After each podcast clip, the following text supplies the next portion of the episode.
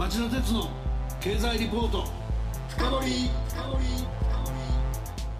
皆さんこんばんは。番組アンカー経済ジャーナリストの町田鉄です。皆さんこんばんは。番組アシスタントの杉浦舞です。今夜の町田鉄の経済リポート深掘は日本経済研究センターの西岡真一主任研究員をお迎えし2020年度の日本経済2年連続のマイナス成長へというテーマでお送りします。はい。まず今日最初にお断りしなきゃいけないのはこの放送をいつもの週よりも早く3月17日の午後1に収録したもんだっていうことです、はい、で放送日の今日20日が祭日で働き方改革が叫ばれる中でその祭日の深夜の生放送ダメよとか祭日昼間の収録も難しいよということがあったんで、えー、こういう収録になったんですが、一方で新型コロナウイルス感染症のパンデミックや内外の株式市場場の大混乱そういうもので日々ものすごく状況が変わっている中でゲストの西岡さんには収録から放送まで丸2日間空白が生じる大変申し訳ない状況でお願いしたことをまずお断りしておきます。リスナーの方もあらかじめご承知の上今夜の番組聞いていただきたいと思います。西岡さんこんばんは。こんばんは。こんばんは。今日も本当に忙しいところこの番組に駆けつけてくれてありがとうございます。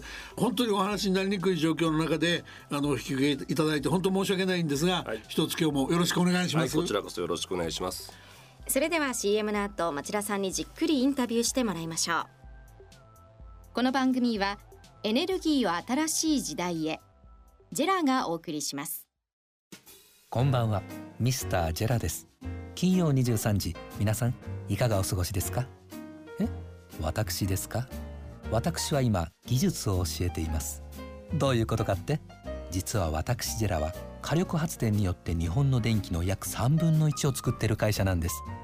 でもそれだけではないんです。約70年の発電事業で培った世界トップクラスの発電所の運転メンテナンス技術を国内やアジアなどの海外に提供している会社でもあるんです。ここベトナムはただいま21時。教わった技術を生かして現地の所員の方が今まさに発電所の運転を行っています。技術を教えるってまるで先生みたいですねって。確かに火力発電の先生と言えるかもしれませんね。照れくさいですけど。それでは皆さんまたお会いしましょう。エネルギーを新しい時代へジェラがお送りしました。町田鉄の経済リポート。ではまずプロフィールをご紹介します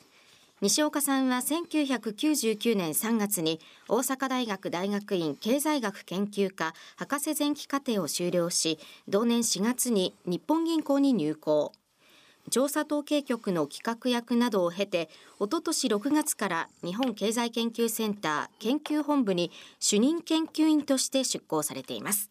はい。ではまず西岡さんが3月9日に公表された短期予測のポイントから伺っていきます、はい、今回は3月9日に内閣府が2019年の10月から12月期の GDP 改定値を公表し実質成長率を前期記念率でマイナス7.1%と下方修正したことを受けての短期予測の改定でした。はい、で僕の印象ですけどその2019年度の成長率を前年度比マイナス0%、はい、2020年度の成長率と同じくマイナス0.2%と、はい、早くもこの段階でマイナスにしてたというところがポイントだと思うんですがなぜそのようにされたのから聞かせていただいていいでしょうか？はい、まず押さえておく必要がありますのはですね、あのウイルス流行する前からですね、世界的に景気は悪かったんだという点かと思います。まあ特にあの米中摩擦の影響でですね、えー、製造業、まあこの10年で一番弱い状態だったわけです。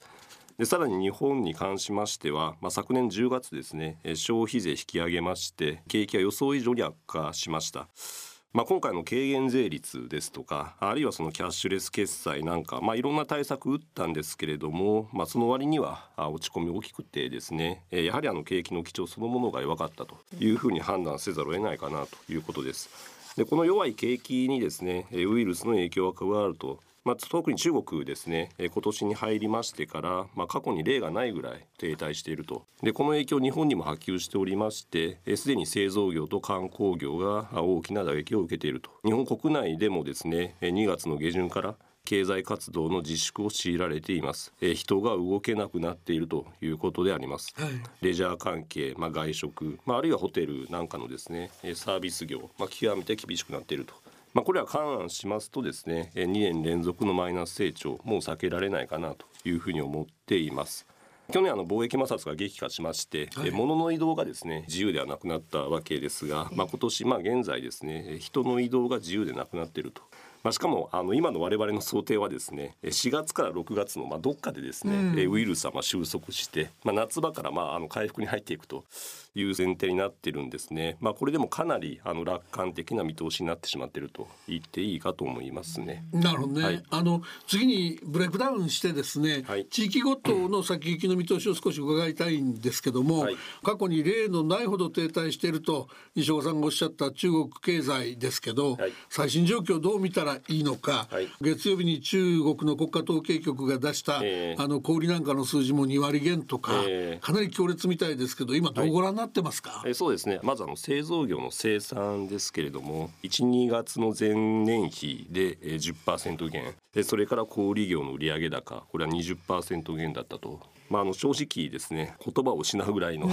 記録的な落ち込みになってしまったということなんですね。そうですよね、まあ、これだけ落ちたのは、まあ、ある意味当然といえばあの当然でありまして、中国では2月に外出がまあ禁止されまして人がもう完全に動けなくなったと、まあ、この影響でですね2つのことが起こったというふうに思っています。一つは人々はもう働けないということ、もう一つは消費ができないということです。つまりですね中国ではもう働く人も消費をする人もまあ両方いない、まあ、いわばですね需要と供給の両方が蒸発してしまったとダブルパンチだというわけであります。うん、これってあの非常に珍しい現象なわけですね。うんこれはのサプライチェーン通じまして日本の製造業にも波及するということになります、はい、もちろんあの中国の需要が減った影響、まあ、これ大きいですけれども、うん、供給が減った影響、まあ、これも大きくてですね、うん、まあ、特にあの自動車産業なんかが非常に大きな影響を受けていると。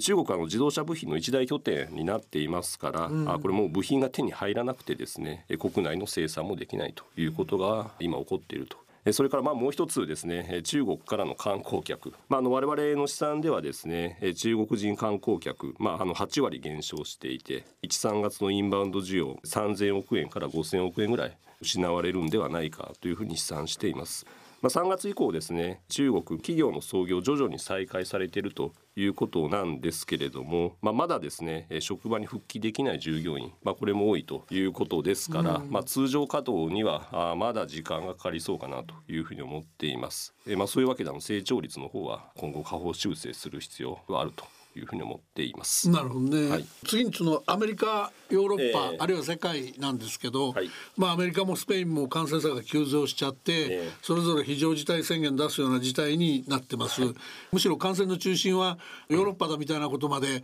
WHO が言い出したりしてますし、えーすね、こちらの影響はどのようにご覧になってますか？そうですね。えっとまあ我々のまああの一週間前の予測ではですね、まあアメリカとヨーロッパまあそこまで感染広がらないということが前提になっていたんですけれども。も、まあ、事態も完全に進行していてですねこの前提崩れてしまったなという印象を強く受けています。えっと、アメリカですけれどももともとですねあの景気はしっかりしておりましたし、まあ、中国とのサプライチェーンもですね、まあ、日本ほどは深くはないと逆にですね最近の米中摩擦で中国と経済をですね、まあ、切り離すということを進んでましたから、まあ、中国の悪い影響はまあそんなに波及しないんじゃないかなというふうには思ってたんですね。まあ、ところがですねアメリカでも感染がまあ急拡大して経済の自粛が始まっていると。いうことでして、まあ、日本のようにですね人が集まるようなイベントはもう中止されているということです。うんうん、えー、この人が動けない悪影響、まあ、非常に大きいというふうに申し上げましたけれども、まあ、アメリカ特にですね消費のウエイトが大きいというわけですね。まあ、もしあのこの自粛がですね数ヶ月続くというようなことありますと、まあ、今年のアメリカ経済はまあマイナス成長に転落する可能性もあるんではないかというふうに思ってます。強烈ですね。えー、でアメリカはですね、まあ、ヨーロッパとか日本ののようにですね国民皆保険ではないんですよね。はいはい、まあ、ですのでこのアメリカのですね弱い部分がですね表に出てしまったと思っています。秋にですね大統領選挙を控えておりますけれど民主党のですねサンダース候補はですね国民皆保険を主張しているということですから、まあ、展開次第ではですねサンダースが支持を集めて、まあ、トランプの再選が非常に危うくなる状況、まあ、これも十分に予想されるのではないかというふうに思っています。まあ、それからまあそうですね。ヨーロッパですね。もともと景気がですねかなり弱かったですので、うん、まあ、あの非常に心配してます。うん、まあ、イタリアではですねすで、に人の移動が制限されておりましたけれどもスペインフランスにも広がっています。そしてさらにですねヨーロッパの名手でもありますドイツでもですね消費活動の自粛が始まっておりまして一部の店舗が閉鎖されているという状況ですね。まあ、正直あの大不況になることも辞さない、はい、えー、非常に危うい状況かと思います。まあ経済犠牲にしても、えー、コロナ止めるということですよね。ね。まずそちらを、えー、最優先しているとい。うことなんですけれども、はい、まあただですねヨーロッパの場合この景気の悪化がですね、うん、金融不安に結びついてしまう、まあこれが非常に大きな心配かなと思ってますね。今回一番影響を受けているイタリアですけれど、はい、まあ特にあの銀行の経営基盤弱いというわけなんですね。経営が良くない中小企業はたくさんいるというのがイタリアあの実情ですから景気悪くなりますとですね不良債権が増えてしまうという構図にあります。あのいずれにしてもエコノミスト高さの状況かと思うんですが、えー、一番我々関心の高い日本経済はどうですかね、えー、そうですね。まあこちらの方も下方修正する必要があるかなというふうに思ってます。まあ修正する必要あるのは2つですね、はい、えー、1つは海外の落ち込み。まあ想定以上に大きいだろうということですね、うん。うん、まあこの点あのすでに申し上げた通りでして、はい、まあ中国予想以上に落ち込んでますし、うん、まあアメリカとヨーロッパでも、えー、消費の自粛が始まっているということですね。うん、まあもう一つですけどウイルスの影響がですね、まあ4月から6月の間に収束するという想定にしてますが、うん、ちょっと今の段階では何とも言えないんですけれども、うんうん、感染まだ拡大してますから、まあ、もう少し後ずれする必要があるかもしれないなと思ってます。で今ですねあの我々内々でですねリスクシナリオの想定なんかやってます。はい、でえっ、ー、とこれあのウイルスの影響がですね年末まで長引いた場合、うん、まあ経済どこまで落ちるんだろうということを試算してます。結論的にはですね20年の成長率まあマイナスの4%弱ということでして、まあこれもうリーマンショック級のですね景気悪化が生じるということですね。企業の収益、えー、そして家計の給料、まあ、両方失われるわけですけれども、まあ、トータルで、まあ、大体20兆円ぐらい、えー、失われるというふうに、えー、計算しています。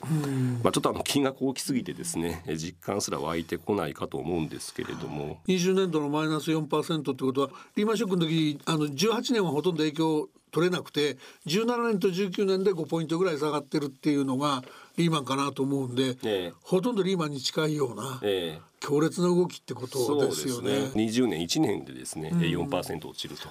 いうことですから、まあ、かなり強烈な、ね。えー、強烈ですね。あのあと2つ西岡さんにどうしても伺いたいんですけど、えー、まあ想定見直し中っていうことでしたけど、はい、財務省にしろ日銀にしろ、えー、まあアメリカもそうなんでしょうけど、はい、混乱は感染症コロナですから、コロナさえ収まれば V 字回復あるんだという当局者の方結構多いですよね。ね。この見方は西岡さんから見たらどうですか、楽観的すぎるんですか？そうですねあの感染の拡大期間、まあ、収束するタイミングによると思うんですけれど、うん、決してですねあのそういう甘い世界ではないというふうに思ってますね。なるほど、えー、収束した後にですね、えー、経済がまあ実は弱い体質になっている可能性がありまして、うん、これあの V 字ではなくて U 字型とか、まあ、あるいは L 字型になる可能性さえあるかと思います、ね。L もあるんですか？そうですね。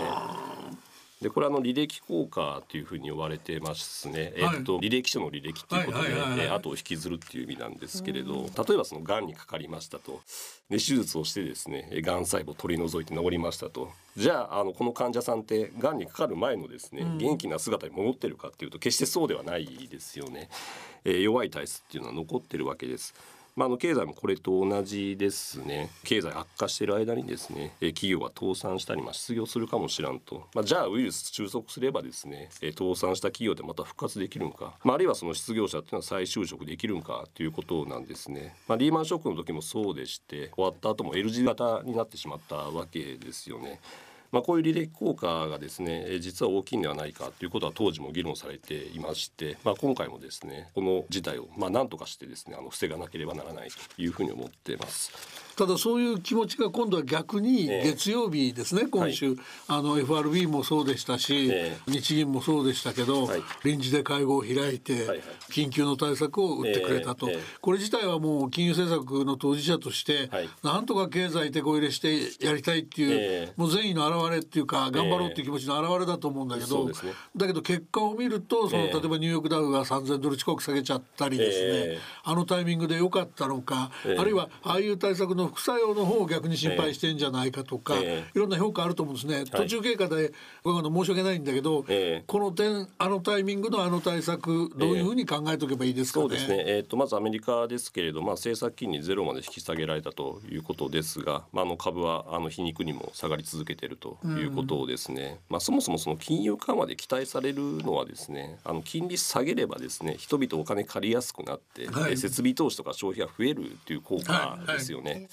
今じゃあどうかっていうとあの外出控えてですね消費我慢するっていうことが起こってますから、うん、これ金利下げたところでですねもうあまり効き目がない状況になってますね、うん、そこはあのマーケットは非常にあの懸念しているんだと思います。